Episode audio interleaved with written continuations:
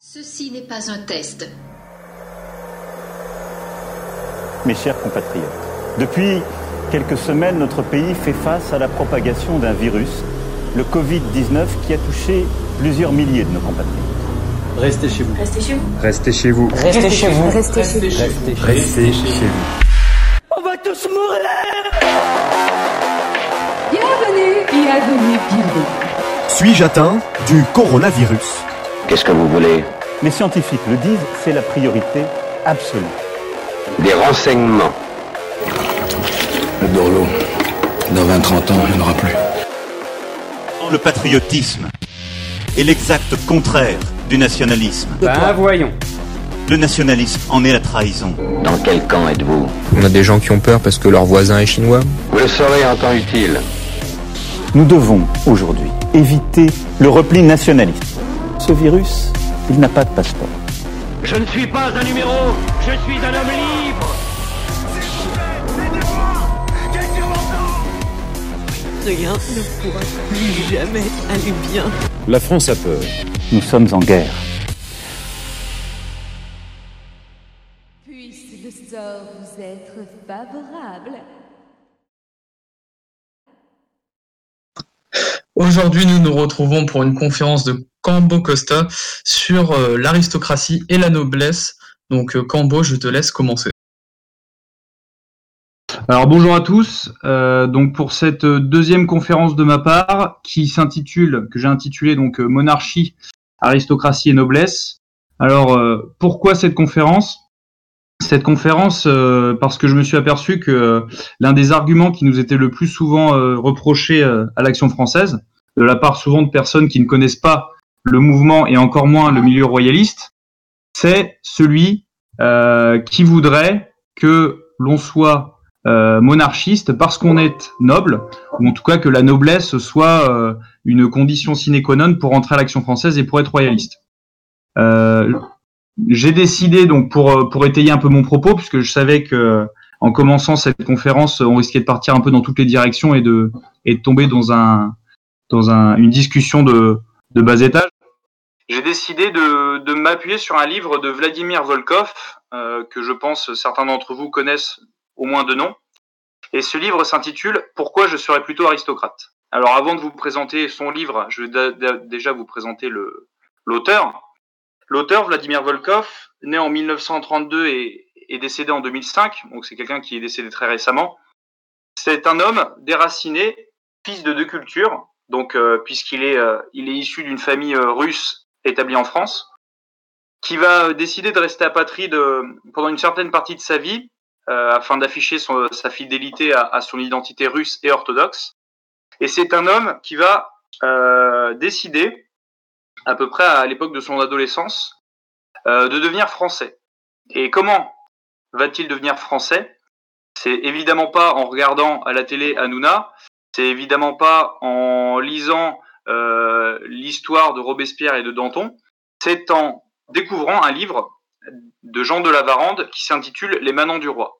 Et c'est à la lecture de ce livre, euh, et notamment du récit de la mort de Louis XVI et de la, révération que, Louis, que lui vouait un certain nombre de, paysans vendéens échouants, dont le portrait d'ailleurs est, dressé par Jean de la Varande. Donc c'est à la lecture de ce, de ce passage que euh, Vladimir Volkov, aristocrate russe euh, exilé en France, qui se sentait jusqu'à alors euh, russe et non français. Euh, donc c'est à la lecture de ce passage qu'il va décider euh, d'être français. Je cite, donc c'est dans l'un de l'une de ses œuvres phares qui s'appelle L'exil et ma patrie, où il parle justement de son, processus euh, de francisation en quelque sorte, qu'il explique ceci. J'ai eu à cet instant la révélation qu'il existait une autre France que celle des petits paysans qui m'accueillaient à coups de pierre ou des petits bourgeois qui essayaient de copier sur moi les compositions une autre France que la France immédiate et grise, une France en couleur, une France des traditions. C'était idiot de ma part de ne pas m'en être aperçu plus tôt, mais voilà comment à 16 ans, j'ai brusquement compris qu'il existait en France quelque chose qui ne m'était pas étranger.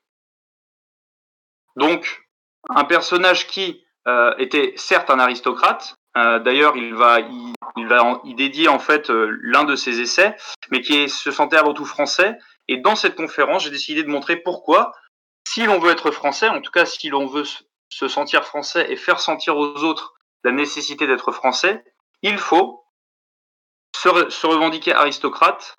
Euh, et donc, être aristocrate et être français, c'est être monarchiste. Donc l'essai en soi, euh, pourquoi je serais plutôt aristocrate, a été créé en 2004, donc il, est, il a été créé en français moderne, hein, euh, donc il est très facile à lire et très rapide. Euh, publié aux éditions du Rocher, c'est l'exemplaire que j'ai lu. Il est, il est édité aux éditions du Rocher. Il doit pas coûter bien cher, je crois qu'il coûte de mémoire 15 euros exactement. Il s'inscrit dans la continuité d'un autre essai de Vladimir Volkov, Pourquoi je suis maillément démocrate, écrit deux ans plus tôt, et il explicite le raisonnement donc de l'auteur qui l'a poussé, comme je l'ai dit, à devenir un Français monarchiste euh, après s'être revendiqué euh, un tsariste en exil. il s'ouvre d'ailleurs sur plusieurs citations d'auteurs très éclectiques, principalement russes, que c'est la culture originelle de Vladimir Volkov. Et la première citation qui nous saute aux yeux, c'est une citation d'Aristote, La norme de l'aristocratie est la vertu, et une deuxième de Berdiaev. Berdiaev, c'est un existentialiste russe euh, qui a été proche euh, des doctrines marxistes. Euh, une, une citation qui est la suivante L'idée aristocratique exige la domination réelle des meilleurs, la démocratie, la domination formelle de tous. Tout ordre vital et hiérarchique, il a son aristocratie. Seul un amas de décombres n'est pas hiérarchisé, et aucune qualité aristocratique ne s'en dégage. Se reconnaître, se vouloir, se chercher, euh, pardon, se vouloir se chercher toujours plus de devoirs est une attitude aristocratique. Réclamer des droits est une attitude commune. L'aristocratie n'est pas une classe, c'est un principe spirituel. Intéressant d'ailleurs de voir qu'un un philosophe euh, plutôt de tendance euh, essentialiste et, et, marxiste rejette l'idée d'aristocratie comme étant une classe. Donc ces deux premières citations, en fait, résument à elles seules l'intégralité de mon propos à savoir que dans cet ouvrage, dans l'ouvrage que je vais que je vais vous présenter, chaque chapitre euh, est un argument, une réponse à la question du titre. Pourquoi l'auteur et pourquoi donc le lecteur euh, va décider de plutôt être aristocrate en ayant été élevé dans une société, la France, euh, où les idées démocratiques et la propagande démocratique sont particulièrement fortes, que ce soit dans l'éducation nationale, dans l'histoire, l'historiographie moderne, républicaine, dans la presse, dans la culture, euh, on est entouré de démocratie et de démocratisme. Donc euh, Vladimir Volkov, pour terminer sur sa présentation et la présentation de son œuvre, j'ai mis euh, donc la citation, la première citation sur sur la, raison qui l'a poussé à devenir à devenir aristocrate et français. J'ai mis mon plan en, ensuite, donc être aristocrate, c'est être français. Être aristocrate et français, c'est donc être monarchiste. On reste dans un, une posture complètement euh, pragmatique et empirique. On reste des maurassiens. Et j'ai également mis un raccourci vers une vidéo, dont certains d'ailleurs ont, réagi, euh, une vidéo de Bernard Lugan euh, qui cite un exemple qui pour moi résume la pensée et l'attitude de Vladimir Volkov. donc c'est à peu près au milieu de la vidéo. Bernard Lugan devait se battre en duel contre un journaliste euh, qu'il avait provoqué en duel. Euh, je rappelle que Bernard Lugan euh, faisait partie d'une ligue, d'une association pour le rétablissement du duel en matière de presse, et que Vladimir Volkov était non content d'être le, vice-président de cette, association, était aussi un très bon ami, un ami intime de Bernard Lugan. Et Bernard Lugan le désigne comme étant son témoin. Vladimir Volkov accepte, accepte bien évidemment en bon aristocrate, et en bon aristocrate encore une fois, il va se fendre d'un geste tout à fait extraordinaire, c'est-à-dire qu'il va demander à Bernard Lugan euh, de ne pas être un simple témoin euh, selon les règles du duel français, à savoir que euh, le, le, le, témoin est celui qui se contente de compter les points, entre guillemets, et de s'assurer de la validité de, de la victoire, mais c'est aussi, dans la culture russe et dans la tradition russe, un témoin euh, qui va se battre contre le témoin adverse. Et donc du coup, euh, Vladimir Volkov demande à Bernard Lugan l'autorisation d'appliquer les règles russes du combat et donc de participer au duel à ses côtés. Évidemment, Bernard Lugan, en bon aristocrate français, va être très touché par la proposition de son ami, il va accepter et Bernard Lugan conclut avec cette phrase. Bon, évidemment, euh, en face, ils se sont tous sauvés, euh, mais ce jour-là, euh, j'ai bien su que j'avais gagné un, un, ami. Donc, pour commencer, être aristocrate, comme je vous l'ai dit, c'est être français. C'est d'ailleurs la raison pour laquelle Vladimir Volkov est devenu français en devenant aristocrate. Je vais résumer euh, dans, chaque partie, je vais pas forcément résumer tous les chapitres, puisque Volkov euh, présente pas moins de 20 chapitres. Euh, et chacun de ces chapitres est orienté autour d'une idée. J'ai décidé d'en résumer 5 dans cette conférence, parce que vous allez voir, ce sont sans doute les plus faciles à comprendre et ceux qui feront le plus mouche auprès de votre auditoire. Le premier chapitre est considéré, euh, donc est consacré par Volkov à ce qu'il appelle l'esprit de contradiction. Donc je suis aristocrate parce que je, par pur esprit de contradiction. Donc, selon les dires de Volkov, si la plus grande confusion n'est pas toujours entretenue entre les valeurs monarchiques, euh, oligarchiques d'extrême droite, patricienne, féodale, nobiliaire, noble, chevaleresque, militariste, populiste, jet set, euh, je serais moins porté à m'affubler de ce qualificatif criard d'aristocrate. En gros, cette citation pour dire quoi? Pour dire si aujourd'hui on n'était pas dans une société qui volontairement euh, ou par paresse d'esprit voulait tout mélanger, euh, évidemment que plus personne ne se revendiquerait aristocrate. Euh, de nos jours, en effet, si on réfléchit bien, on mélange tout, que ce soit en histoire, en culture, en politique et même parfois en religion. On voit euh, sur la scène politique des partis dits souverainistes, pour certains se, revendiquant même du nationalisme, euh, ces partis-là citent pêle-mêle des auteurs comme Voltaire, qui est l'un des apôtres de la démocratie, euh, De Gaulle, euh, une espèce de mutation entre euh, la doctrine d'action française et de l'autre côté une sorte de, de républicanisme bourgeois bontin, des penseurs du nationalisme révolutionnaire comme, comme Nietzsche, ou des auteurs polymorphes comme Victor Hugo. Voilà qui d'ailleurs euh, ne, fait, ne, fait cesser de parler de lui à chaque fois qu'on ressort un nouveau préquel euh, ou une, une, nouvelle version comédie musicale des, des, Misérables. Volkov, donc, comme nous, je pense, se reconnaît dans une, ne se reconnaît dans aucune partie de ce fourmillement anarchique. Euh, d'ailleurs, il ouvre son chapitre en citant un exemple qui n'est pas un exemple de grand personnage connu. Hein. Il aurait pu nous citer euh, un, un, prince de Condé ou il aurait pu nous citer un La Roche-Jacquelin. Ce n'est pas le cas. Il nous cite l'exemple de son jardinier fils de métayer, doté de ce qu'il appelle une élégance rustique, personnage modeste, serviable, humble, sans compromis. Ce sont les mots mêmes de Volkov. Et il cite cet exemple, je pense, pour casser l'image d'une aristocratie comme classe sociale, comme, euh, comme le dit Berdiaev dans sa citation, euh, une aristocratie comme classe sociale, financière, aisée, héréditaire. En gros, ça c'est l'idée phare de Volkov et c'est l'idée phare que, que je vais essayer de montrer dans cette conférence, c'est que l'aristocratie est accessible à tous, sans doute bien plus que la démocratie, à condition évidemment de le vouloir. Soyons aristocrates donc, car tout le monde est démocrate de nos jours, du moins toute l'anti-France se réclame de la démocratie. Et ça, depuis le grand père de la démocratie, qui s'appelle Jean-Jacques Rousseau, qui est, comme on le rappelle tous, enfin comme j'aimerais le rappeler, euh, qui n'est ni français ni aristocrate. Ensuite, dans son chapitre 2, Volkov explique qu'il sera plutôt aristocrate parce qu'il a écrit un essai qui s'appelle Pourquoi je suis moyennement démocrate. C'est à force d'avoir réfléchi à la démocratie, nous dit-il, et de lui avoir trouvé quelques défauts, que j'ai été amené à me demander quel système, euh, à quel système j'en trouverais le moins. Alors, évidemment, pour Volkov, euh, le régime, l'aristocratie est pragmatique parce qu'elle est empirique. On pourrait rajouter en, en beau maurassien, elle est positiviste euh, puisque euh, derrière toute, utopie, il y a la terreur. Cette citation, l'utopie derrière la terreur, c'est une citation d'un autre aristocrate russe très connu qui s'appelle Solzhenitsyn. Et elle a été prononcée au Luxe sur Boulogne en, dans les années 2000 pour se souvenir, pour faire, nous faire rappeler que l'utopie l'utopie révolutionnaire a engendré euh, la démocratie utopique et donc les massacres de la, des aristocrates, comme il les appelait, de la Vendée. Pour Volkov, donc, il n'y a que deux principes fondamentaux qui, qui gèrent le monde, en fait, et qui gèrent nos sociétés. La démocratie, d'une part, et l'antidémocratie ou l'aristocratie de l'autre. Pourquoi j'ai décidé de retenir ces deux mots? Parce que ce sont des mots qui lorsqu'on regarde dans la, presse ou même dans la pensée politique de manière générale, la pensée politique moderne, ces deux mots, en général, sont des mots fourre-tout ou sont des mots qui ne sont euh, pas explicitement euh, définis.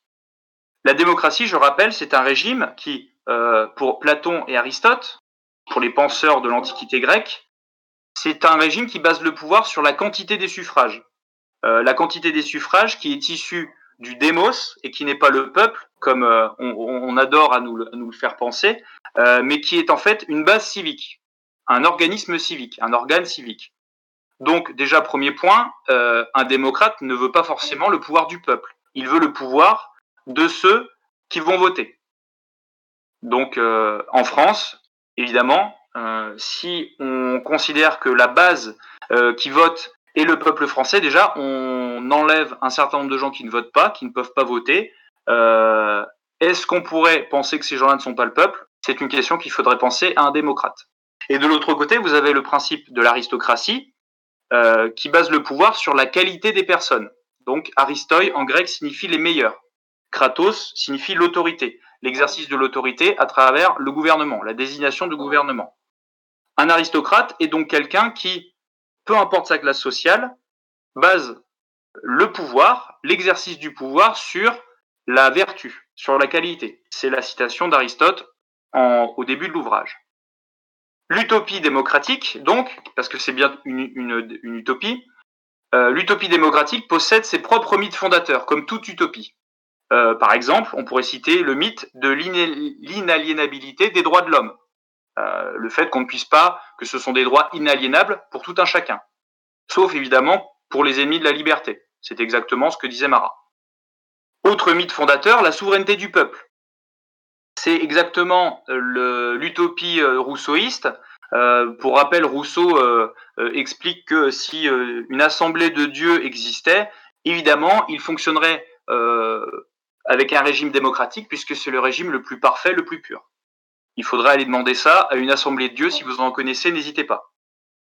Et euh, il y avait même un socialiste, j'ai même trouvé une, citation d'un socialiste euh, du début du 19e, fin du 18e, qui s'appelle Jean-Colin de Ham, qui est l'un des fondateurs de la science sociale, euh, qui cite cette chose-là qui est particulièrement intéressante puisqu'elle est encore valable de nos jours.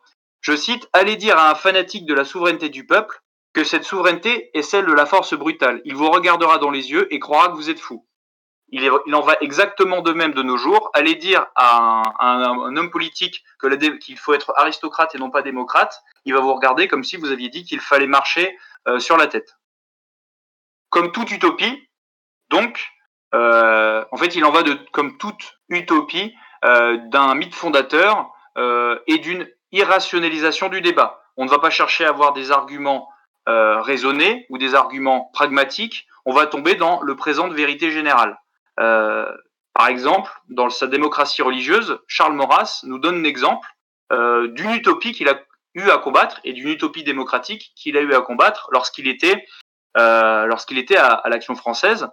Et euh, ce, cette utopie, euh, c'est ce qu'on a appelé, c'est ce qu'il a appelé le dilemme de Sangnier, c'est le, le, le, christianisme, le catholicisme démocratique. C'était, euh, c'était cette espèce de, cette espèce de mutant de, des catholiques qui voulaient euh, dépolitiser en quelque sorte la religion ou euh, euh, déreligionner en quelque sorte la politique en voulant attribuer au catholicisme la vertu démocratique, le caractère démocratique. La démocratie n'existe pas, lui crions-nous. Voici comment Maurras commence son dialogue avec, avec Sangnier. Sangnier lui répond Nous la réaliserons. Comment? insiste Maurras en faisant de chaque électeur un saint et en le dotant ainsi d'une âme de roi, répond Sangnier. Mais, objectons, objectons-nous encore, donc toujours Maurras, jamais peuple ne fut plus éloigné que le nôtre de cette sainteté. La démocratie ainsi entendue n'a pas existé aux âges de foi. Comment naîtrait-elle en plein scepticisme? Sangnier revient à ce beau rêve, nous changerons le scepticisme. Et, termine Maurras, ne serait-il pas plus court de renoncer au rêve de la démocratie? La démocratie donc est une utopie, et ce n'est pas le vrai progrès au sens de Proudhon, ce n'est pas le terme historique et logique de l'évolution nationale française, comme le pensait Sangnier. Le terme historique et logique de l'évolution française, si elle continue sans son élément générateur et directeur, c'est-à-dire sans le roi, si elle reste républicaine et démocratique, ce sera la mort de la France. Conclut Maurras. On voit bien ici, donc euh, dans cette euh, dans cette partie, j'ai étayé en fait l'exemple que donne Volkov avec des citations de Maurras pour montrer à quel point Maurras était lui-même aristocrate, aristocratique on dira, et à quel point la démocratie reste une utopie dangereuse parce que c'est une utopie qui est facile, une, utopie qui est facile, qu'il est facile à laquelle il est facile de céder, et pour autant qu'il est très difficile à mettre en œuvre, voire impossible. Et c'est exactement, je, je, terminerai sur cette partie avec une citation de Julius Evola, qu'on peut pas forcément taxer d'être euh, un grand démocrate, bien au contraire. Donc c'est dans Les hommes au milieu des ruines. L'inégalité est vraie de fait pour la seule raison qu'elle est vraie de droit. Elle est réelle pour la seule raison qu'elle est nécessaire. Ce que l'idéologie égalitaire voudrait dépeindre comme un état de justice serait au contraire, d'un point de vue plus élevé et à l'abri des rhétoriques humanitaires, un état d'injustice. C'est une, chose que Aristote et Cicéron avaient déjà reconnue. Imposer l'inégalité veut dire transcender la quantité, veut dire admettre la qualité. C'est ici que se distinguent nettement les concepts d'individu et de personne. En clair, soyons aristocrates puisqu'on s'intéresse plus à la personne qu'à l'individu, on s'intéresse plus à la qualité qu'à la quantité. Soyons aristocrates car les démocrates sont des utopistes et que la France n'est pas une utopie mais bel et bien une réalité. Soyons aristocrates donc, puisqu'il faut être aristocrate pour être français.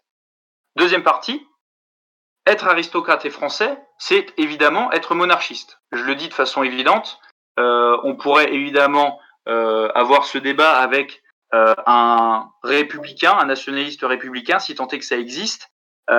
ces arguments-là, je pense qu'ils feront mouche, même auprès de quelqu'un qui est très sceptique vis-à-vis -vis de la monarchie. Donc, c'est le chapitre 3 de Vladimir Volkov qui s'intitule Bien que l'aristocratie ne soit pas du tout la monarchie. Ça, c'est un concept qui est, qu'il est euh, fondamental de comprendre, parce qu'encore une fois, euh, ce que je déplore, c'est que parfois, même dans notre milieu, même chez les nationalistes intégraux, on mélange, on mélange les concepts, on mélange les noms. Dans l'esprit de beaucoup de gens, nous dit euh, Volkov, les mots aristocratie et monarchie sont associés. Cette association est abusive. Il faut la dénoncer et y renoncer, sous peine de sombrer dans la confusion inextricable qui résulte dans les pensées quand on emploie les mots n'importe comment. Ce n'est pas parce que certains monarques ont fondé ou ont perpétué des aristocraties, ou que certaines aristocraties ont fini par produire des monarchies, qu'on doit confondre ce qui tient du gouvernement de la cité et ce qui tient de sa structure. Pour Volkov, donc, si je dois vous résumer, il est nécessaire de ne pas confondre deux concepts. Et c'est pour ça que j'ai mis ces deux concepts euh, en illustration avec des, illustrations que j'ai faites moi-même, le concept de Kratos et le concept, le d'Arcos. Euh, tous deux concepts issus du grec, issus de la pensée euh, aristotélicienne, pensée aristotélicienne dont, je le rappelle, nous nous revendiquons comme étant les héritiers, notamment à travers l'héritage de Charles Maurras. D'une part, tous les mots qui se finissent en archi, tous les termes qui se finissent en archi qui viennent du grec archos, archos qui signifie littéralement le maître, le chef, le dirigeant. Le terme archi renvoie au nombre d'individus qui exercent le pouvoir, qui exercent le gouvernement de la cité. Par exemple, évidemment, on connaît tous le terme de monarchie qui signifie commandement d'un seul, monoarchos, par opposition au terme de polyarchie, commandement de plusieurs, polyarchie qu'on a parfois amalgamé et à tort avec le terme de république. Autre type de d'archie qu'on peut retrouver euh, dans l'histoire humaine, l'oligarchie, le commandement d'un petit nombre, euh, mais qui n'implique pas, euh, à la différence, par exemple, du concept d'aristocratie, qui n'implique pas l'idée d'un élitisme particulier. On peut être un oligarque parce qu'on a de l'argent, parce qu'on a confisqué, parce qu'on a confisqué le pouvoir par les armes.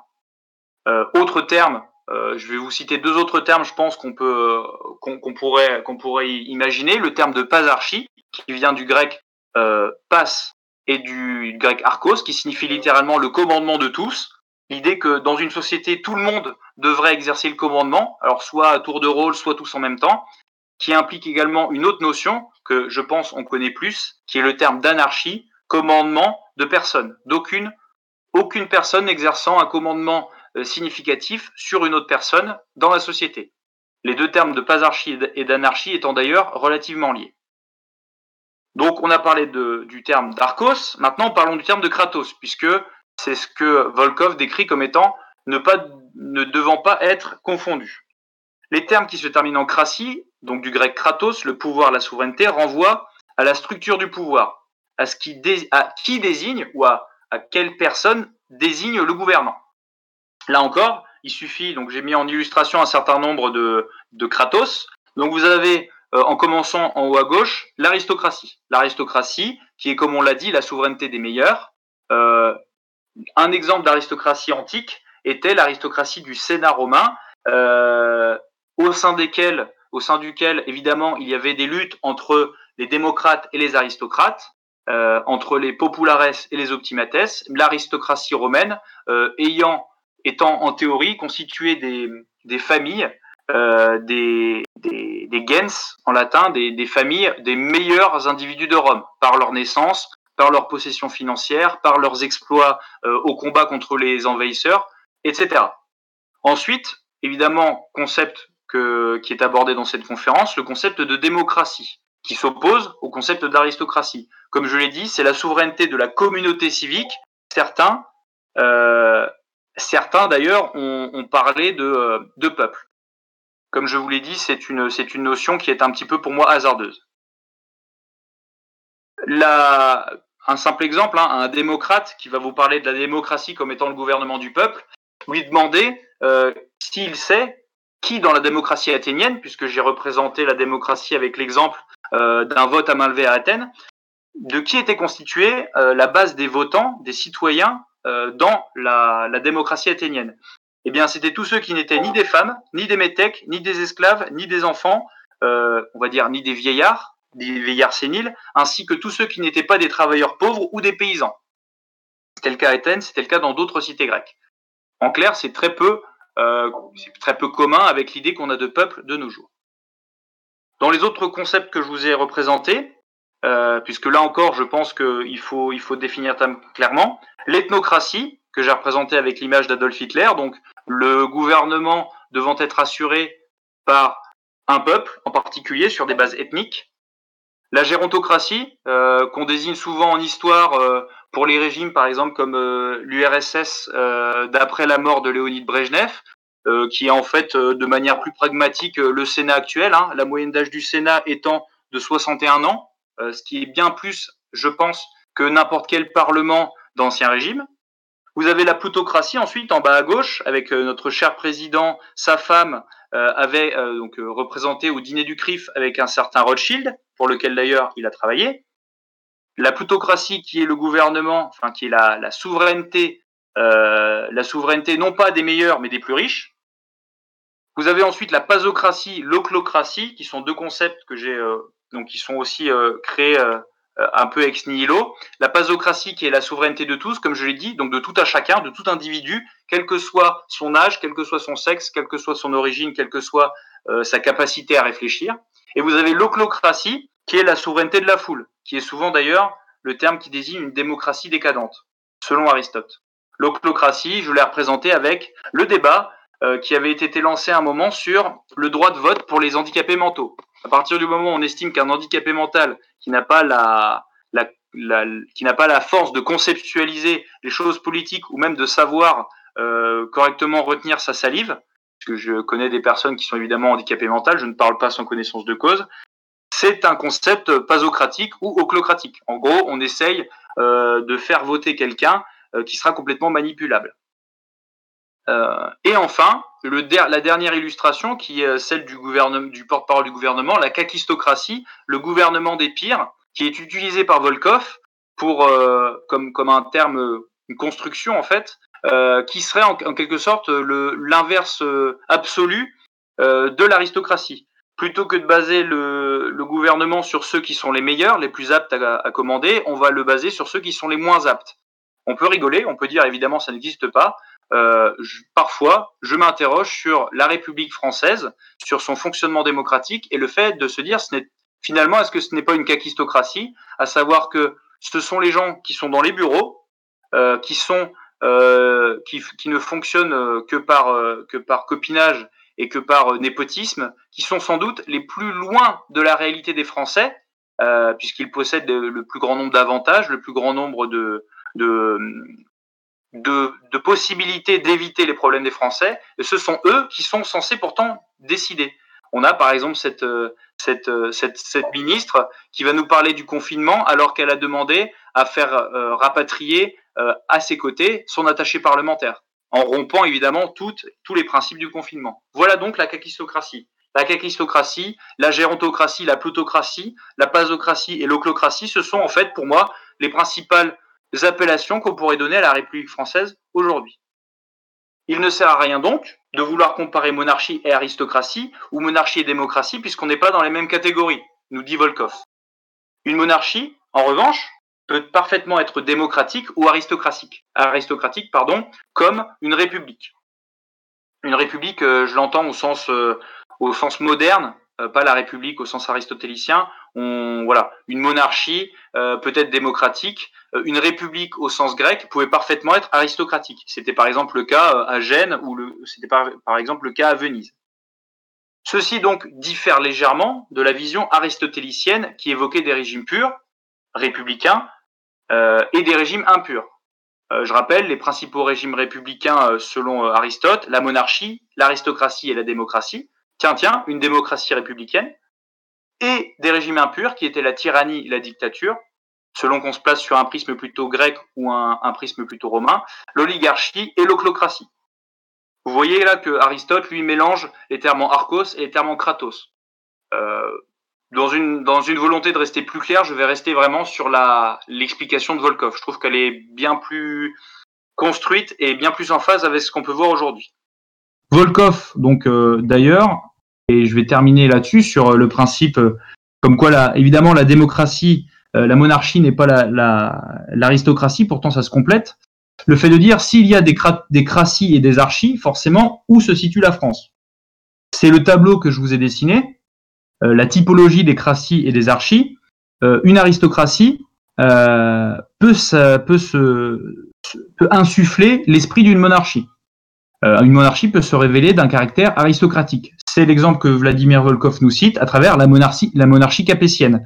La monarchie capétienne, comme d'ailleurs la monarchie euh, mérovingienne ou la monarchie euh, de Charlemagne, la monarchie des rois, des rois, des rois mérovingiens et de Charlemagne, c'est une monarchie aristocratique qui est basée sur un gouvernement des meilleurs, une élite militaire, une élite religieuse aussi, euh, une élite qui a su arriver au pouvoir en montrant, par exemple les maires du palais, qu'ils étaient euh, les meilleurs guerriers, les meilleurs défenseurs de la France.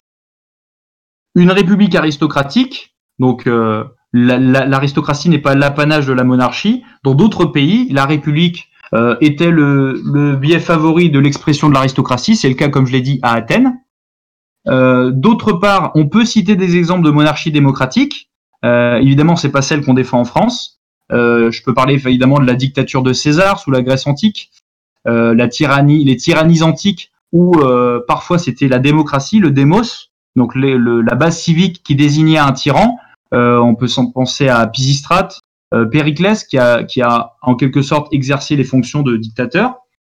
Et si on parle d'une république démocratique, évidemment la Confédération helvétique euh, avec son système de canton, son système de vote régulier, euh, le tout à travers une assemblée républicaine, c'est en quelque sorte euh, l'illustration parfaite de la République démocratique. Vous avez vu qu'évidemment, dans tous les régimes que, que, je vous ai cités, il n'y en a qu'un seul qui est purement français, et qui est français, qui, qui est issu de l'histoire de France, c'est la monarchie aristocratique. Et pourquoi j'ai placé le royaume de France au XVIIIe siècle au milieu de ce, euh, à, à mi-chemin entre la démocratie et l'aristocratie? C'est l'une des explications que nous donne Volkov de la Révolution française.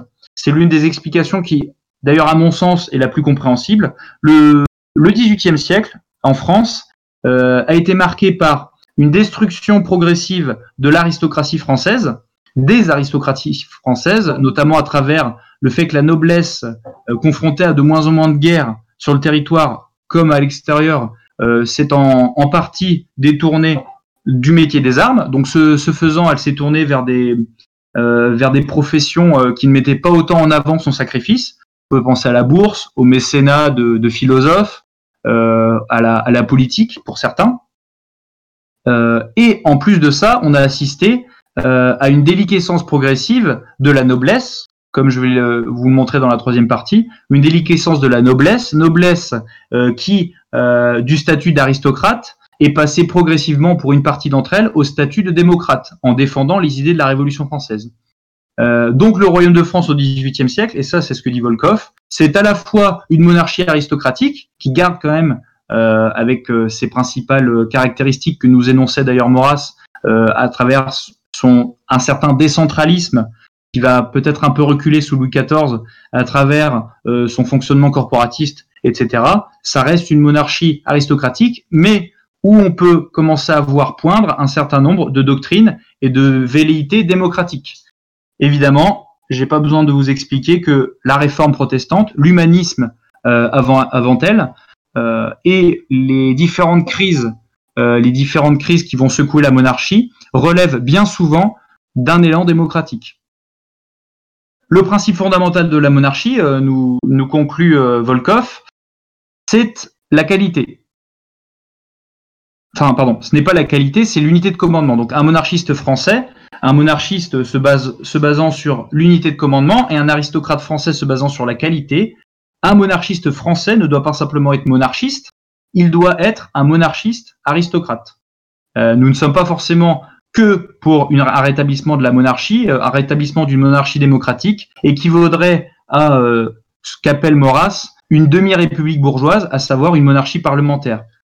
Il faut se rappeler d'ailleurs que l'un des plus gros reproches euh, adressés par Maurras à la Restauration, à la Restauration de 1815, c'est non pas comme on peut le penser d'être euh, une monarchie, euh, euh d'être une monarchie complètement désillusionnée ou complètement d'ancien régime. Non, c'est faux. Au contraire, Maurras reproche à la Restauration d'avoir voulu utiliser les mêmes armes que la Révolution, à savoir le parlementarisme, d'avoir constitué un parti royaliste, alors que jusque-là, ce n'avait pas été le cas, d'avoir cédé aux mêmes impulsions, aux mêmes tendances que la démocratie, que les démocrates, à savoir l'illusion d'une utopie, fantasmer un mythe, un passé qui n'existait pas. On a voulu fantasmer l'ancien régime en essayant de lui attribuer euh, un vernis romantique. Et ça, euh, ces reproches, c'est exactement ce que Maurras euh, va appeler ses idées politiques. Et son idée politique, c'est son idée politique sur Chateaubriand, c'est le rejet de la démocratie, de la monarchie démocratique, voilà, et de la monarchie libérale. Donc soyons aristocrates, car nous sommes monarchistes et français, et que nous ne sommes pas monarchistes anglais, euh, ou que nous ne sommes pas républicains suisses. Troisième partie, dernière partie sur laquelle euh, je vais essayer justement maintenant d'arriver au, au, pinacle de, de, ma démonstration et de, et de, et de ma, ma définition. Soyons aristocrates, et ce, que l'on soit noble ou non je sais, dans l'assistance, j'imagine qu'il y a parmi vous des gens qui ont du sang noble, des gens qui sont nobles euh, peut-être euh, euh, par leur hérédité et ce depuis de nombreuses générations. Certains autres, comme moi, qui ne sont ni nobles, qui n'ont pas de noblesse, que ce soit de robe ou d'épée, et encore moins de noblesse, de, très haute noblesse. Pour Volkov, Volkov était un noble. néanmoins, il n'a pas cessé au cours de sa vie à s'entourer de, de roturiers. Bernard Lugan est le meilleur exemple. Euh, pour Volkov, un aristocrate, comme je l'ai dit, se base sur la qualité. Et la noblesse se base sur l'illustration, le caractère illustre, la réputation en gros. Il est vrai, nous dit-il, que la confusion est facile, aussi bien dans les mots que dans les choses, parce qu'il arrive, pendant des périodes plus ou moins longues, que la noblesse fournisse à la cité l'essentiel de son aristocratie, mais ce n'est pas une raison pour emmêler les deux principes. Il n'en demeure pas moins que le principe aristocratique n'est aucunement nobiliaire et que le principe nobiliaire est à peine aristocratique.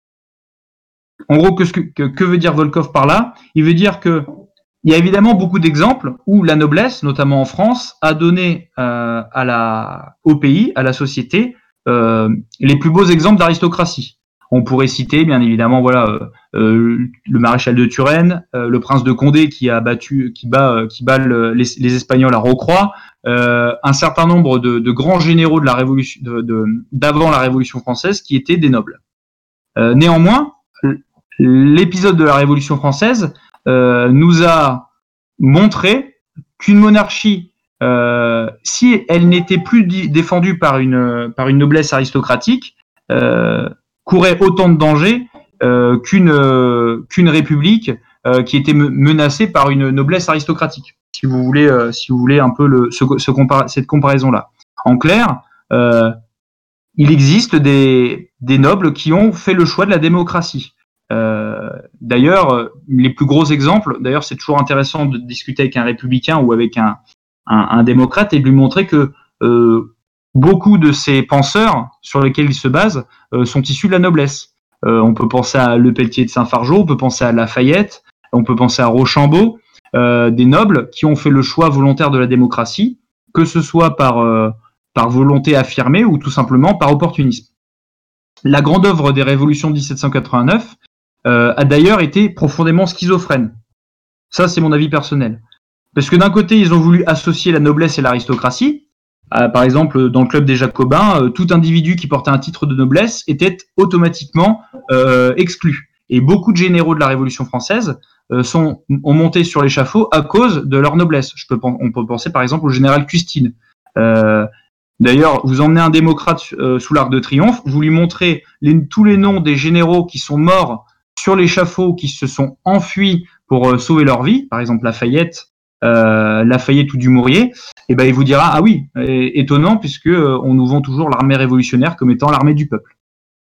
Euh, cette œuvre-là de, de 1789, c'est, je pense, elle est le mieux illustrée par les droits imprescriptibles du tiers-État qui ont été rédigés en 1789 et qui assimilaient en gros à la noblesse tous les mots. Tous les mots de la France, c'était euh, la noblesse, puisque c'était elle qui volait au peuple, au tiers-état, son or, ses sueurs et son sang. Et j'ai décidé pour euh, lui opposer, enfin pour, pour répondre à cet argumentaire, de citer l'exemple d'un, de citer plusieurs exemples et euh, de vous citer un, le propos d'un émigré, d'un noble émigré qu'on nous présente souvent comme étant des, des, des sortes d'aristocrates et des nobles complètement des, désenchantés euh, qui vont euh, se battre pour, euh, qui vont emporter dans leur mal en quelque sorte, vous savez, leur belle robe et puis leur, leur lingot d'or. Des gens qui, sont, qui ont souvent parcouru, parcouru des milliers de kilomètres pour se battre en tant que simples soldats, eux qui par exemple étaient colonels dans l'armée d'Ancien Régime, qui ont souffert de très nombreuses campagnes et qui ont subi les affres de la guerre révolutionnaire où il n'y avait plus de notion de droit de l'homme, paradoxalement, et où tout ennemi, tout émigré était considéré comme un traître à la patrie et donc fusillé. Voilà. Donc en fait, ce faisant, on a violé de nombreuses fois, la République a violé de nombreuses fois les lois de la guerre. Et cette lettre, dans cette lettre, euh, donc à lettre qui s'intitule Lettre à un noble immigré, euh, un, royaliste, un, émigré dont j'ai pas réussi à trouver le vrai nom en fait, qui se qui se réfugie derrière un, pseudonyme allemand. Euh, il explique, donc il rétorque à ces, aux grands pontes des droits imprescriptibles du tiers-État, à, ceux qui accusent la noblesse d'avoir euh, volé l'or et la sueur du, peuple. Il répond cette, phrase qui est parfaitement, euh, à mon sens, euh, empirique. De ce que la médiocrité est la mère du bon esprit, personne ne peut douter. Il ne suit pas nécessairement pourtant que le tiers-état et la noblesse doivent, doivent différer. Médiocrité et noblesse, richesse et roture ne s'entre-excluent point. Et la nécessité de la paix commune est la mère de ces mêmes lois de classification contre lesquelles on déclame. Voulait-on déjà déclarer synonyme les mots législateur et nécessiteux? En clair, Aujourd'hui, c'est parfois ce que vous entendez dans la bouche de gens comme Mélenchon, à savoir que c'est sans doute dans l'esprit des révolutionnaires ceux qui sont les plus nécessiteux qui doivent gouverner un pays. Néanmoins, quelqu'un qui est dans, le, dans la nécessité, quelqu'un qui est dans la pauvreté absolue, est-ce qu'on peut penser qu'il a réellement la capacité intellectuelle, le temps, euh, l'envie euh, de pouvoir gouverner un pays avec une notion de bien public ben Moi, je ne le pense pas. Il suffit de voir le mouvement de la commune de 1871 ou le mouvement de la commune de 1793 pour voir que lorsqu'un peuple a faim, lorsqu'une communauté civique a faim, il suffit de lui offrir du pain pour lui faire commettre les pires excès. Soyons donc aristocrates par opposition euh, à, ces, démocrates, euh, qu'ils soient nobles ou, ou roturiers, et soyons aristocrates, que l'on soit noble ou que l'on soit roturier. Lorsque la haute noblesse, je vous l'ai mis en, photo, je vous, ai, mis en photo l'extrait, euh, lorsque la haute noblesse de l'armée des princes, qui est euh, sans doute le, qui, regroupe les plus grandes familles de l'histoire de France, les Montmorency, les Condé, les, les, ces familles-là, lorsque cette noblesse déclare en septembre 1790 qu'elle reconnaîtra les braves citoyens qui feront des actions distinguées en combattant pour le rétablissement de la monarchie comme devant être les égaux des chevaliers français dont les ancêtres ont contribué à la fonder, lorsqu'ils font preuve d'aristocratie. Lorsque le Conseil de guerre des généraux dont la plupart d'ailleurs étaient nobles de l'armée catholique et royale, décerne le 12 juin 1793 le brevet de généralissime au roturier Catlino, ou plus tard euh, décerne des, pouvoirs particuliers au général Stofflet, dont j'ai mis la photo, et le crâne, qui est toujours d'ailleurs exposé dans les musées républicains, euh, je vous l'ai mis en, description. Ces généraux font preuve d'aristocratie. Intéressant d'ailleurs de noter que cet événement, cet événement, le, grade de généralissime de Catlino euh, est régulièrement déclaré euh, comme n'ayant jamais existé par les historiens républicains. On peut penser à Célestin Port notamment, il porte bien son nom, parce qu'évidemment l'exemple de l'exemple du roturier Catlino ou de Cadoudal ou de Stofflet euh, sont évidemment des exemples qui font mal aux démocrates, puisque ce faisant, on peut s'apercevoir que c'était des nobles euh, démocrates qui combattaient euh, des aristocrates roturiers. Lorsqu'enfin, et je terminerai sur les exemples liés à la noblesse, lorsqu'enfin la Roche-Jacquelin déclare la fameuse phrase qu'on connaît tous, si j'avance, suivez-moi, si je recule, tuez-moi, si je meurs, vengez-moi, il fait preuve d'aristocratie, puisqu'il se met, non seulement il se met au niveau de ses hommes, mais j'ai envie de dire, il élève ses hommes au même rang que lui. Un, tout aristocrate de la Vendée, qu'il soit noble ou roturier, pouvait mettre à mort un aristocrate qui soit noble ou roturier, au prétexte que cet aristocrate, euh, on va dire, manquait à ses devoirs. Pour paraphraser la célèbre devise euh, d'un régiment de hussards d'Ancien Régime, noblesse oblige, aristocratie autant. Deuxième exemple, sur euh, l'idée d'une aristocratie comme n'étant pas forcément uniquement noble, c'est un exemple économique et social qui me, tient, particulièrement à cœur et qui tenait beaucoup à cœur, qui tient, j'espère, encore beaucoup au cœur euh, de l'action française, qui est celui de ce qu'on a appelé l'aristocratie populaire d'Ancien Régime. Euh, le meilleur exemple, c'est le compagnonnage, les corporations. Alors, ça, c'est exactement ce que, ce que nous dit Volkov. Le compagnonnage, avec sa structure rigoureuse et ses associations superbement appelées les devoirs, on, tombe bien sur la notion de devoir, hein, pas de droit, euh, et l'obligation faite à tout membre, membre de produire un chef-d'œuvre était une aristocratie roturière. Une corporation, c'est une aristocratie roturière. Rien d'étonnant dès, dès, lors que les révolutionnaires démocrates aient tout fait pour les détruire, avec les lois Le Chapelier. Et c'est ce que Firmin Baconnier, qui est l'un des grands pontes de la, l'un des grands piliers de la doctrine sociale et économique d'AF, c'est ce que Firmin Baconnier définissait comme étant les petites républiques professionnelles dont les citoyens mènent eux-mêmes les affaires. Un, un fonctionnement donc républicain, mais aristocratique. C'était ces corps de naissance exclusivement française, là on, retombe bien sur l'idée d'une aristocratie proprement française, ces corps qui étaient conçus selon le principe que l'homme produit pour vivre et ne doit pas être contraint de vivre pour produire. Cette phrase, on la trouve dans la bouche du catholique social Latour du Pain. Là encore, on y retrouve deux valeurs principales, à la fois la qualité, la qualité du produit fabriqué, la qualité du revenu généré, la qualité des conditions de fabrication, principe éminemment aristocratique, et également un autre principe, une autre valeur principale, l'unité. L'unité de domaine d'activité, il y a une corporation pour un domaine d'activité dans une ville, en une ville, dans une région. Euh, il y a une unité organique, à savoir qu'il y a un, un, chef de corporation. Cette corporation est, est placée sous le, sous le patronat d'un seul saint patron. Elle est d'ailleurs souvent euh, rattachée à une paroisse. Elle a une église comme euh, une chapelle dans une église comme étant son, son lieu de, de rassemblement. Et elle a également une unité géographique. Euh, il y avait une corporation euh, de crocheteurs à Lyon, il y avait une corporation de pêcheurs euh, de harengs à Lille. Unité, valeur d'unité, qui est un principe monarchique. En clair, en fait, en quelque sorte, bien que républicain, et même j'ai envie de dire parce que républicain, le principe de corporation était aristocratique et parce qu'il était républicain, il devait être protégé par un principe monarchique, un principe d'unité, afin de servir d'arbitre. Et c'est l'importance essentielle du souverain sur laquelle je vais encore une fois insister, et c'est ce que j'avais déjà rappelé dans la conférence de la révolution sociale euh, selon Georges Valois. L'objectif du roi est bien d'orienter l'action des corporations dans le sens des intérêts de la grande république dont il est le souverain, encore une fois, nous sommes républicains à l'AF. D'où aussi la collusion euh, dans l'esprit révolutionnaire entre le libéralisme des premiers physiocrates. Tiens, tiens, on retrouve un Kratos, la physiocrate qui signifie bah, euh, le, le, le, gouvernement de la nature. Fusis, c'est la nature, la souveraineté de la nature. Un roi, physiocrate, un libéral physiocrate comme Mirabeau, hein, comme Dupont de Nemours, ces grands théoriciens économiques et sociaux du début de la Révolution, ce sont des gens qui, au principe d'aristocratie, ont décidé de supplanter le, le principe de physiocratie. C'est la nature qui est souveraine. Les pulsions, les libertés naturelles des hommes sont celles qui doivent établir le gouvernement. Ce qui explique pourquoi à la fin on se retrouve avec des pédophiles, avec euh, des décadents, avec euh, des, des, des, libéraux gangrénés et avec des sadiques euh, comme gouvernants. Et je terminerai là-dessus. il existe en fait des lois naturelles basées sur la liberté et la propriété privée, et ce sont ces lois-là, c'est cette utopie-là qui donnera lieu à la loi Le Chapelier. Soyons aristocrates donc, que l'on soit noble ou prolétaire.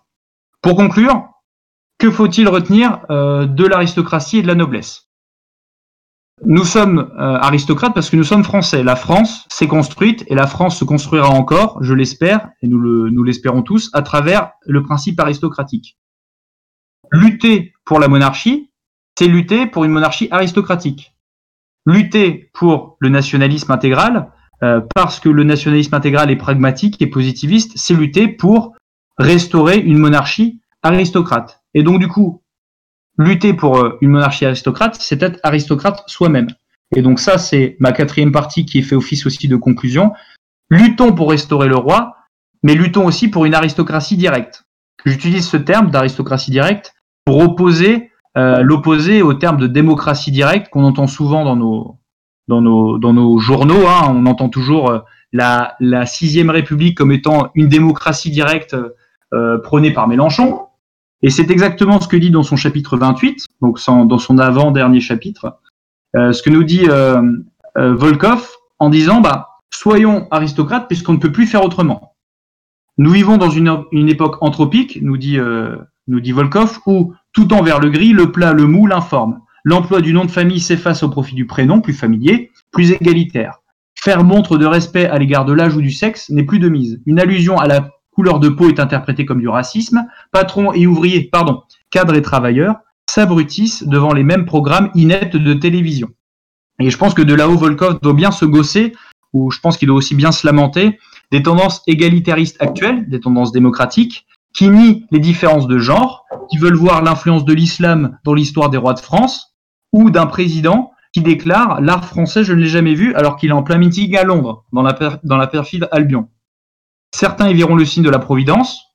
Je ne suis pas de, ce, de cela. Euh, une providence qui a balayé les certitudes du siècle des Lumières euh, par le biais des individus et qui a souillé en profondeur toute la société d'Ancien Régime, sans doute déjà avilie par la désaristocratisation d'une partie de la noblesse. C'est d'ailleurs ce que disait en, partie Joseph de Maistre. Euh, Joseph de Maistre, qui citait d'ailleurs un, un, journaliste de 1795. Je comprends fort bien comment on peut dépanthéoniser Marat, enlever Marat du Panthéon, mais je ne concevrai jamais comment on pourra démaratiser le Panthéon. En fait, c'est vrai que depuis qu'on a fait rentrer au Panthéon euh, un certain nombre de gens euh, qui n'étaient euh, ni des nobles ni des aristocrates, on a en quelque sorte couronné le principe démocratique de dire que tout le monde peut rentrer au Panthéon. Tout, tout le monde. Tous ceux qui sont dans les petits papiers du gouvernement peuvent rentrer au Panthéon. C'est pour ça que récemment, on a panthéonisé Zola. Hein, il faudra se demander pourquoi on l'a panthéonisé, le, ce, ce, ce, bon Émile Zola. On a, des, on a panthéonisé euh, Veil, Simone Veil, alors dont la, la vie ne s'est résumée qu'à qu'à surfer sur la vague de son bah, de sa déportation, aussi malheureuse soit-elle, et qui est quand même à l'origine de la, la mise en exergue du, de l'avortement, qui est l'une des plus grandes, l'un des plus grands crimes euh, politiques que la démocratie ait jamais importé en France. Et j'ai vu récemment des propositions diverses de panthéoniser des gens comme Dreyfus. Alors on panthéonise une victime, si tant est qu'elle fût victime. Alors du coup, euh, désormais les victimes sont devenues des héros. Euh, on panthéonise Aimé Césaire et Camus, des écrivains. Donc euh, intéressant d'imaginer Césaire et Camus rentrer au Panthéon à côté de Turenne et leur expliquer que ce qu'ils ont fait, bah, ils ont écrit des bouquins tandis que Turenne, lui, a participé à des centaines de sièges et qu'il est même mort en combattant. Être aristocrate et royaliste, donc, c'est accepter et même désirer la distinction et non la sourde égalité comme valeur fondamentale de notre société.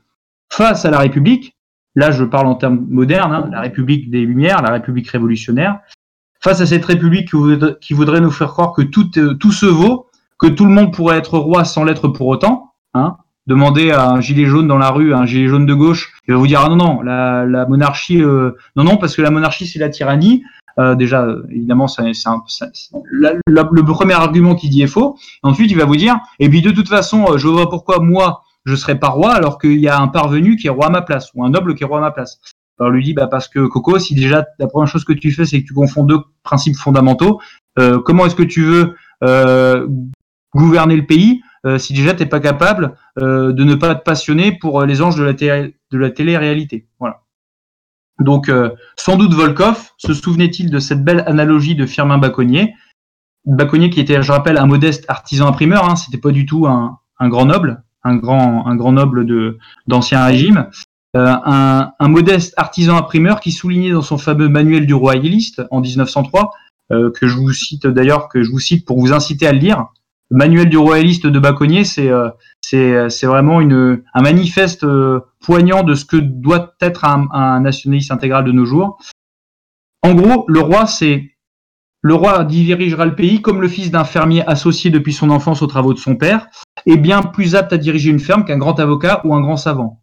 Donc c'est euh, dans son manuel du royaliste, page 11. Et ben en fait, l'aristocratie, c'est l'aristocratie de pensée, d'acte, de conviction. C'est le seul moyen en fait de défendre encore ce qui reste de l'esprit français. C'est l'idée de défendre le fait que le fils d'un fermier euh, qui a travaillé depuis toujours avec son père doit diriger son exploitation bien plus. Euh, il a bien plus de légitimité à le faire qu'un grand avocat, qu'un grand idéologue venu de la ville. Une aristocratie donc directe, car son héritage est accessible directement à tous les Français. C'est pour ça que je vous parlais d'aristocratie directe. Soyons des aristocrates directs, puisqu'à la différence de la démocratie qui reste une utopie qui n'est accessible qu'à ceux qui ont fait l'ENA ou Sciences Po, l'aristocratie, elle, c'est un héritage direct qui peut être obtenu par tous, à condition évidemment, encore une fois, qu'on veuille bien s'en donner la peine. Et c'est exactement ce que disait la, la, la, maxime aristocrate de Jean de la Varande, qui a été le grand, en, quelque sorte, le, grand confesseur, celui qui a converti Volkov. Le plus difficile n'est pas de faire son devoir, c'est de savoir où il se place. Dès lors, soyons aristocrates, donc je l'ai dit, soyons royalistes, luttons pour le retour du roi, pour le retour du roi des Français, de tous les Français, pour cette aristocratie directe, soyons cette idée qui aura tiré au tristement célèbre Victor Hugo, qu'on aime à haïr et pourtant dont il faudra redécouvrir les premiers, les premiers essais. Cette célèbre, euh, enfin, ces quelques vers de son poème à la Vendée de 1819, qui sont pour moi euh, sans doute l'un des plus beaux poèmes qui a été fait sur la Vendée, c'est dire de la part de Victor Hugo. C'est ces quelques vers que j'ai décidé de vous, de vous sélectionner pour finir ma conf. Ainsi, faible en soldats mais fort en renommée, ce débris d'une illustre armée suivait sa bannière en lambeaux, et ces derniers Français que rien ne put défendre, loin de leur temple en deuil et de leur chaume en cendres, allaient conquérir des tombeaux. Soyez des aristocrates, soyez des royalistes, soyez des nationalistes et soyez avant tout des Français. Merci beaucoup de m'avoir écouté. Je suis à votre disposition pour toutes vos questions. Eh bien, euh, merci, euh, merci pour cette conférence euh, très enrichissante. Donc, bah, maintenant, on va passer, on va passer, aux questions, si tu le permets. donc, question, question, question de, de, Stanislas, pardon. Quelle distinction entre noblesse et aristocratie? Je pense que tu as un peu répondu, mais si tu pouvais revenir là-dessus. Alors, bah, je, vais, rappeler le, principe fondamental que dit Volkov, que rappelle Volkov donc, sur la distinction entre noblesse et aristocratie. La noblesse se base, comme avec pour valeur centrale, l'illustration, ce qu'on appelle l'illustration. en gros, la renommée. Donc cette illustration, elle peut s'obtenir euh, que ce soit par euh, les terres, euh, que ce soit par le mariage, donc les titres de noblesse, la, famille, l'héritage de ses ancêtres, le, les actions de ses ancêtres. C'était grosso modo la vertu dominante de la notion de noblesse sous l'Ancien Régime. et je l'ai dit, l'aristocratie, elle, base sa notion centrale sur la vertu, sur la valeur, sur le fait d'être le meilleur, en tout cas de se classer parmi les meilleurs. L'exemple même d'un noble aristocrate, c'est Cyrano de Bergerac.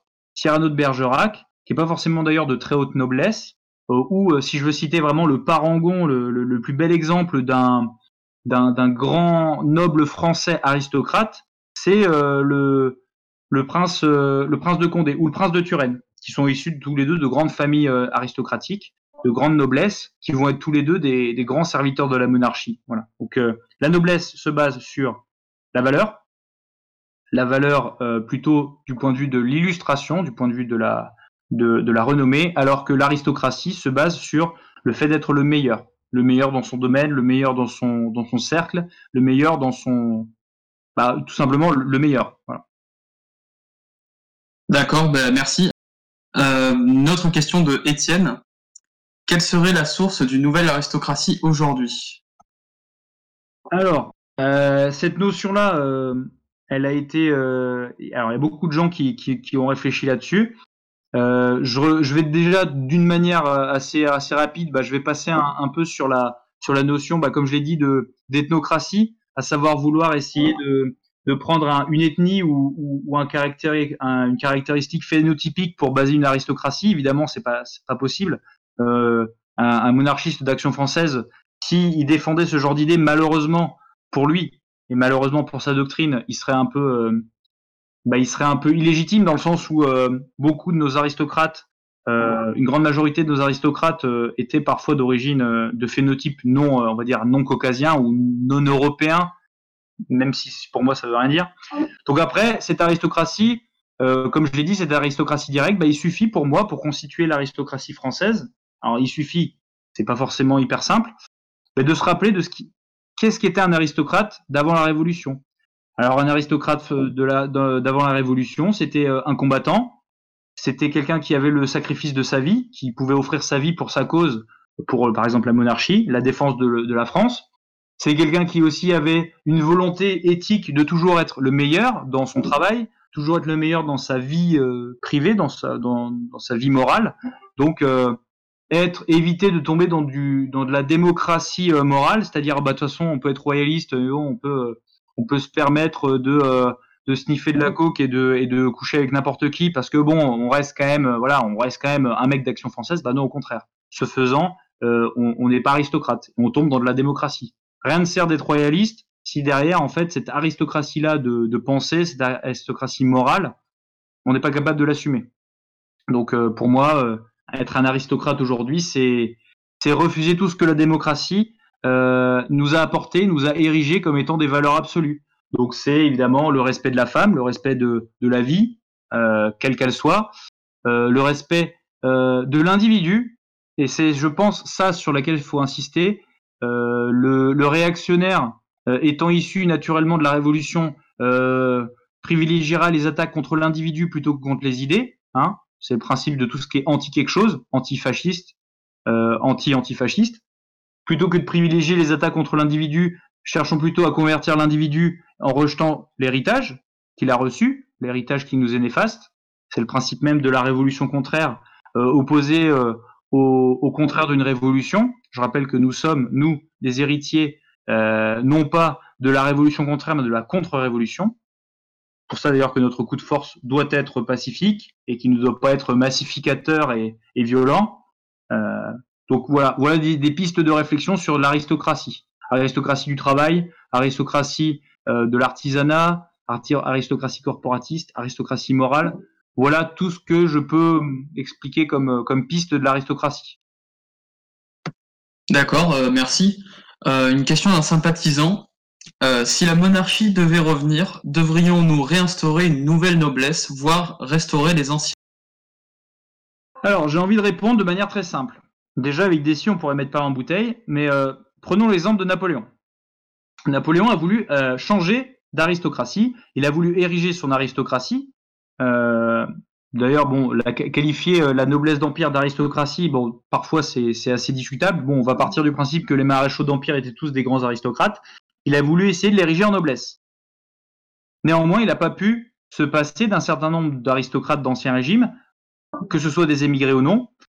Donc on pourrait s'interroger si aujourd'hui on rétablit les démocraties, euh, l'aristocratie de toute manière, notre aristocratie de toute manière sera rétablie. Parce que euh, nous, aristocrates d'Action française, aristocrates monarchistes, on aura combattu pour la, la rétablir. Donc évidemment, dans la société monarchique post-républicaine, post-restauration, évidemment qu'on aura, je l'espère et je le pense, notre place à jouer. Parce que tout simplement, au bout d'un moment, il faudra, euh, comme on aura montré l'exemple pendant la lutte, il faudra également remontrer l'exemple aux Français dans nos, dans nos sphères respectives. On sera peut-être des chefs de village, on sera peut-être des chefs de paroisse, on sera peut-être des chefs d'entreprise, des chefs de famille, on le sera sûrement, même certainement. Voilà ce qu'on sera. Donc l'aristocratie, de facto, sera rétablie. Le fait de dire, est-ce qu'on va rétablir une noblesse? Euh, Moi, si on me demande mon avis, personnellement, j'ai rien contre euh, rétablir une certaine partie de la noblesse d'Ancien Régime.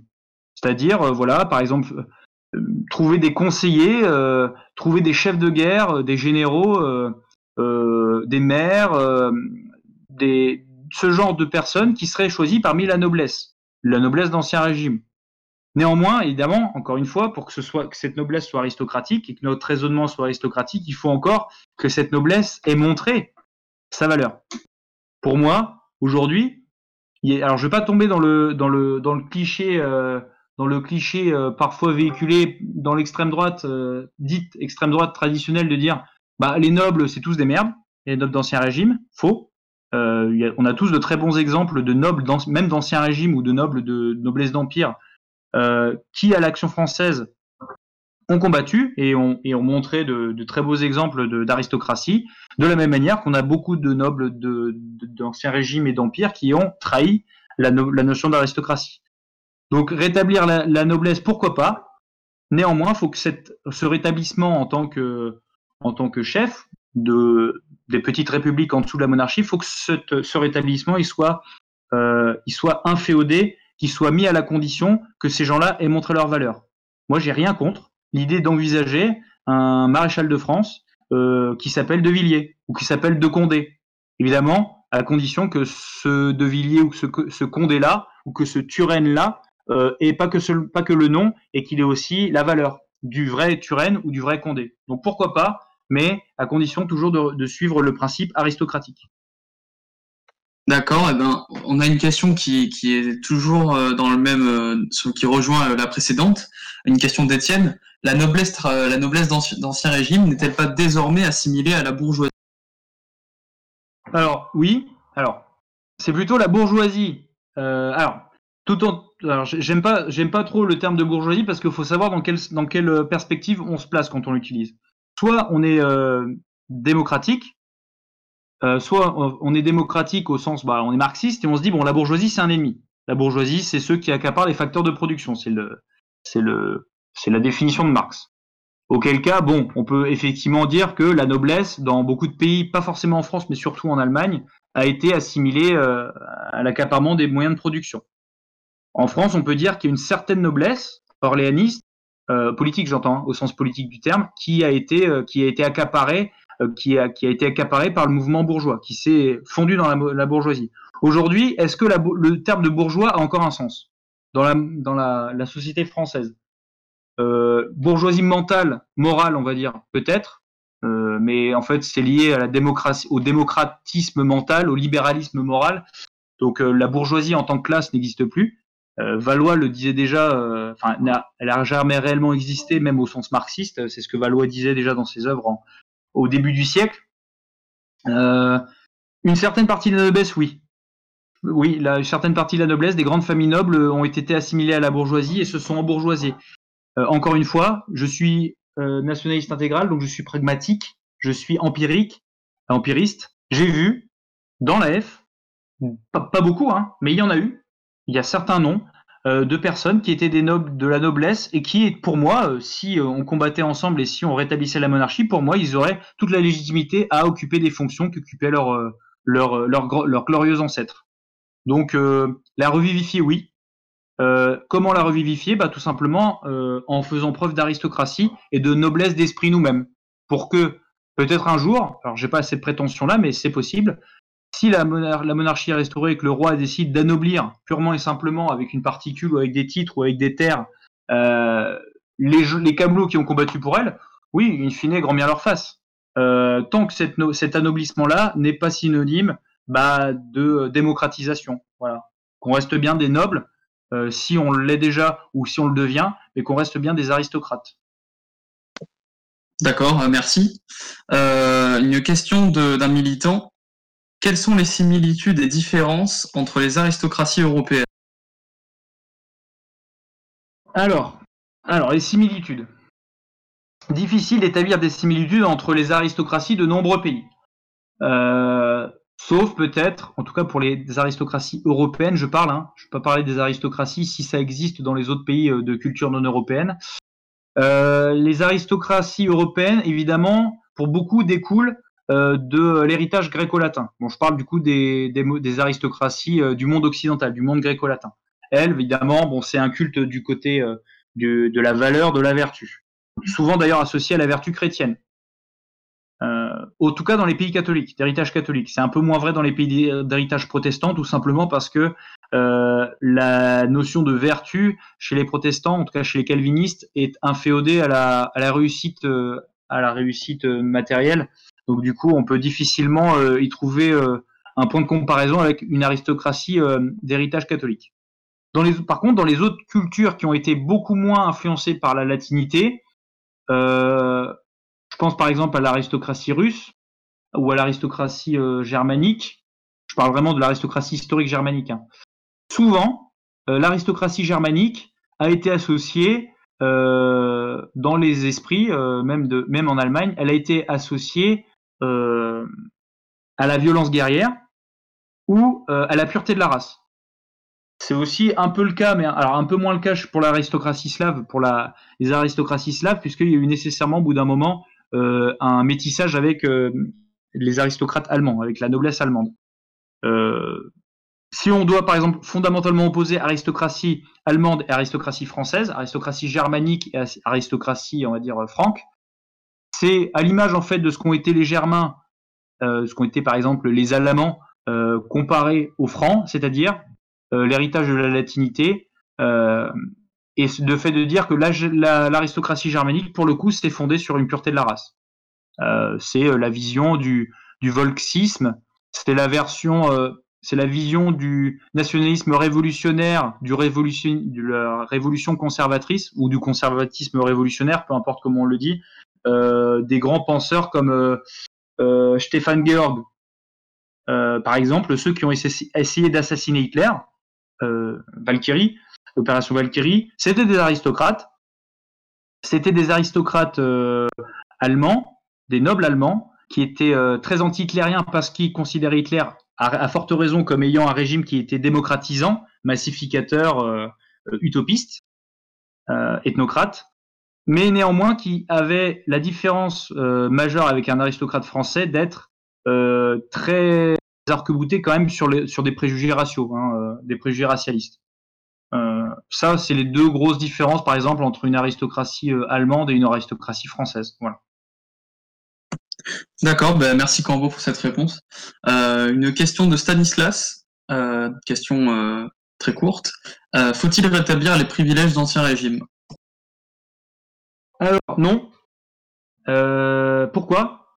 Parce que c'est exactement ce qu'a essayé de faire la restauration, enfin en tout cas une partie de la restauration, le courant ultra-royaliste. Euh, le courant ultra-royaliste qui d'ailleurs était beaucoup plus critiqué par Jacques Bainville que par Maurras.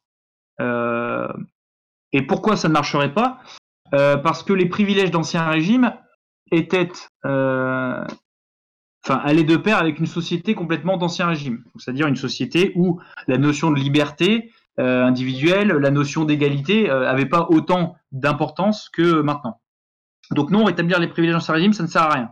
Euh, et si, quand, bien même on voudrait les rétablir, faudrait qu'on me désigne euh, au bénéfice de qui on voudrait le rétablir?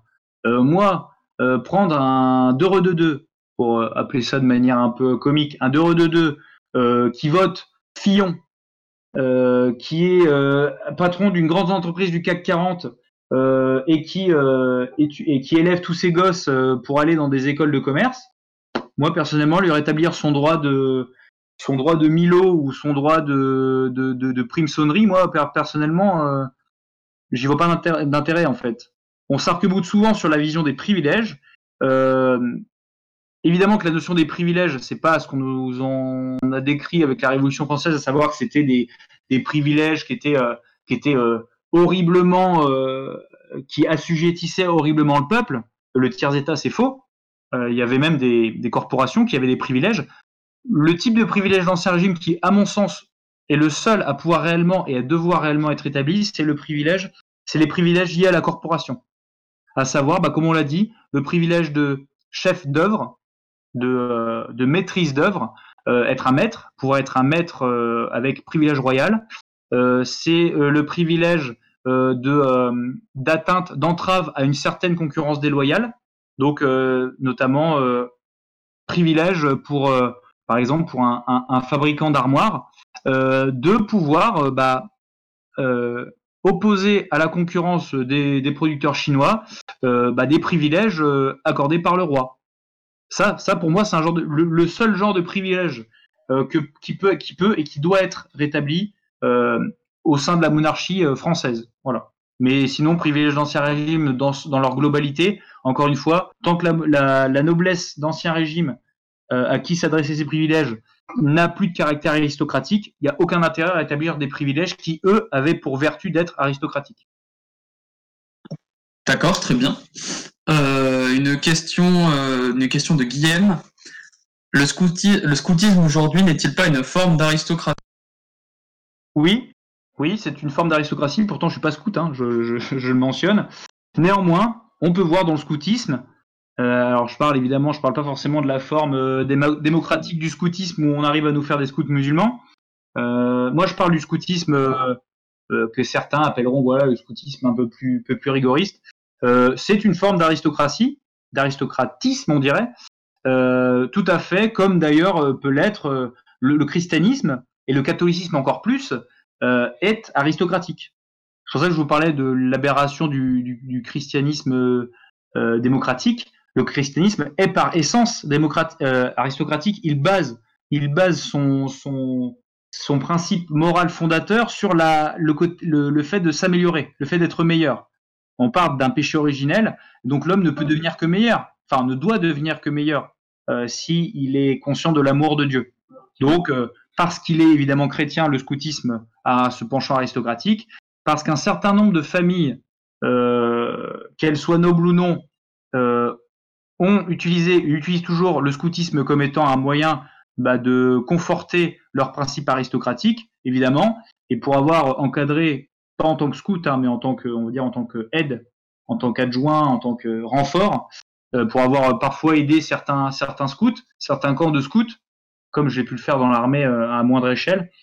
Euh, évidemment que je vois bien le l'apport positif qu'a le scoutisme sur l'aristocratie, l'aristocratisme, que ce soit des jeunes femmes ou des jeunes hommes. Et on pourrait faire à elle, à, à elle seule une conf une conférence sur l'aristocratie féminine. Parce qu'à mon sens, et c'est peut-être là où encore plus l'action de la Révolution française s'est fait sentir, un aristocrate, une aristocrate, euh, sera encore plus sujette de nos jours aux attaques qu'un aristocrate. Un aristocrate mec, on lui on dira, bof, il se la prend à la Cyrano, il se, il se prend un peu pour D'Artagnan. Une aristocrate féminine, on lui dira, ah, elle pète plus haut que son cul, euh, c'est une, euh, c'est une c'est une coincée, c'est une m'as-tu vu, c'est une sainte nitouche, euh, c'est une euh, c'est une petite princesse ici dans son dans son dans son château là en, Bavière. Donc du coup euh, voilà, le scoutisme, qu'il soit féminin ou masculin, est évidemment une notion aristocratique. D'accord, très bien, merci. une question d'Étienne. Le parlementarisme est-il nécessairement opposé à la pensée aristocratique? Est-ce qu'un parlement ne peut-il pas être le lieu de rencontre des principes démocratiques, aristocratiques et monarchiques? Le parlementarisme, oui. L'usage du parlement, l'existence d'un parlement ou de plutôt de plusieurs parlements, non. Euh, tout ce qui est en harisme, euh, en général, c'est une dérive. Euh, le le l'amateurisme, c'est le fait de, c'est le, le, le côté négatif d'être un amateur. Bah le voyeurisme, évidemment, c'est le côté négatif d'être un voyeur. C'est même de toute façon, il n'y a que, des aspects négatifs à l'être. Euh, bah de la même manière, le parlementarisme, c'est une, une déliquescence de l'usage du Parlement. C'est le fait d'avoir, euh, d'avoir réduit l'usage des parlements à l'usage d'un parlement proéminent, prééminent, pardon. Donc, le Parlement de Paris. Parce qu'il faut bien le croire, hein, des parlements, euh, elle a surtout été marquée par le Parlement de Paris, qui a été très, euh, d'ailleurs, le Parlement de Paris qui va être, comme les autres parlements, purgé de ces, de éléments au cours de la Révolution, mais c'est la fronde du Parlement de Paris qui a toujours été un obstacle aux ambitions aristocratiques de la monarchie française. Donc le, le parlementarisme en soi, non. On est anti-parlementaire à l'action française parce que le retour euh, à une assemblée unique, enfin ériger une assemblée unique euh, comme étant un contre-pouvoir unique au roi, évidemment, ça n'a pas de sens. Autant rester dans une république bicamériste, bicamérale, pardon. Néanmoins, euh, le recours au Parlement, évidemment, parce que le recours au Parlement est aristocratique, puisque euh, le Parlement devant être constitué d'une minorité de personnes, euh, d'une minorité de, de contre-pouvoirs, évidemment que ça peut avoir et ça doit être associé à une notion de, de, de meilleur, de principe euh, méritocratique. Euh, après, de là à dire le parlementarisme en soi, le parlementarisme, c'est d'ailleurs euh, également ce que Maurras reprochait à la Restauration, c'est le fait d'avoir de s'être perdu dans les luttes parlementaires. Et à, ce sens-là, non, le parlementarisme, c'est intrinsèquement mauvais. C'est le fait de baser tout l'intégralité de la légitimité ou en tout cas du fonctionnement de régime politique sur des querelles de parlement, des querelles de lutte au sein d'une assemblée ou entre les assemblées. Ça, pour moi, non. Ce n'est pas aristocratique. C'est complètement démocratique. C'est un parlementaire, c'est un, démocrate. Il va essayer d'obtenir les votes de soutien. Il va essayer de faire des alliances pour arriver à ses fins. Donc non. Parlementarisme, non. Parlement, les, parlements, oui, comme appui de l'aristocratie, de la monarchie aristocratique, mais le parlementarisme restera notre ennemi, restera notre, notre, notre plus grand, l'un de nos plus grands ennemis. D'accord, merci. Euh, là, ce sera la dernière question, une question de Jean. Euh, Bainville disait Il va sans dire que la noblesse n'a jamais pu se recruter dans la roture comme le militaire se recrute dans le civil. Comment démonter le mythe que les gauchistes nous prêtent selon lequel on fait une fixette sur le sang et les titres? Ben, c'est simple. Euh, le meilleur moyen de démonter un gauchiste, c'est de, de, citer son propre exemple. Ou si forcément on est noble soi-même avec des titres, eh ben c'est de citer l'exemple de quelqu'un d'autre qui est à côté de vous. Euh, moi, je suis pas noble, j'ai pas de titre, aucun, et je pense pas que ma famille en ait jamais eu. Euh, je suis à moi, à moi-même, à moi-même, un, contre-exemple pur pour un gauchiste qui va me dire oui, mais l'action française, vous êtes que des deux de deux avec des titres. Bah non, je suis issu d'une famille qui est même pas française sur euh, sur plus de deux générations. Euh, ça se voit avec mon patronyme. Je suis euh, je suis pas du tout noble. Euh, je suis même pas noble dans le pays d'où je suis originaire. D'où mes ancêtres sont originaires. Euh, donc non, je suis un contre-exemple à moi tout seul. Et encore une fois, le, les meilleurs contre-exemples, ce sont les exemples concrets. Un démocrate utopiste qui va dire des présents de vérité générale, euh, l'AF c'est ça, être monarchiste c'est ça, euh, c'est vous êtes tous que des nobles, euh, des, des, mecs avec des titres. Vous lui dites bah moi je te cite des exemples concrets, des, des exemples concrets. Catlino était pas noble, il a été anobli par la suite. Cadoudal était pas noble, il était même issu d'une famille relativement modeste. Euh, Lucien Lacour qui a giflé, euh, qui a giflé le, le président, euh, enfin le, président du, conseil Aristide Briand, était un, un artisan ébéniste, un travailleur du bois. Euh, les principaux camelots qui sont morts dans les affrontements, euh, que ce soit aussi février 34 ou avant euh, l'assassinat de Marius Plateau, c'était, ils n'étaient pas nobles. Rares sont ceux qui sont euh, dans les camelots, qui, qui, ça se compte sur les doigts d'une main, les nobles. On pourrait pas penser à Maxime Réal d'Elsart. Et encore, il n'était pas d'une noblesse française pure souche. Donc on pourrait dire voilà que c'est encore une fois un contre-exemple d'une noblesse purement française d'ancien régime. Euh, les meilleurs contre-exemples et contre-arguments que vous aurez contre eux, c'est tous ceux que je vous ai cités, c'est tous ceux que vous trouverez dans votre entourage et dans votre histoire personnelle. Euh, à titre d'exemple, moi je vous en donne un dernier.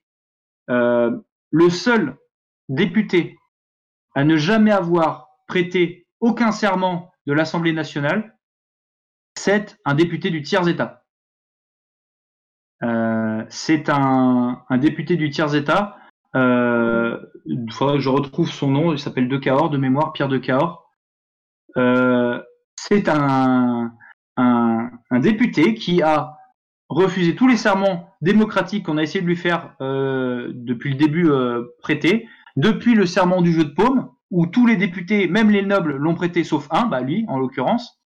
Euh, et c'est le seul à être jusqu'au bout resté fidèle à ses convictions. Il va émigrer, euh, il va refuser tous les serments, il va être le seul député de l'Assemblée nationale à se lever et à, à enlever son chapeau lorsque le roi Louis XVI, après la fuite de Varennes, va rentrer à l'Assemblée nationale pour s'expliquer. Tous les autres députés, en bon démocrate, vont garder leur chapeau sur la tête pour faire une insulte et, vont, ne, vont, pas se lever pour faire une insulte au roi. Et ben ce député euh, du tiers état, du peuple, non noble, un roturier, va être le seul à ne pas à enlever son chapeau et à se lever pour honorer la présence du roi de France. Ça, c'est le plus bel exemple d'un aristocrate non noble, roturier, mais qui en fait euh, euh, a atteint la noblesse, la noblesse de geste et la noblesse d'esprit plutôt que la noblesse de sang.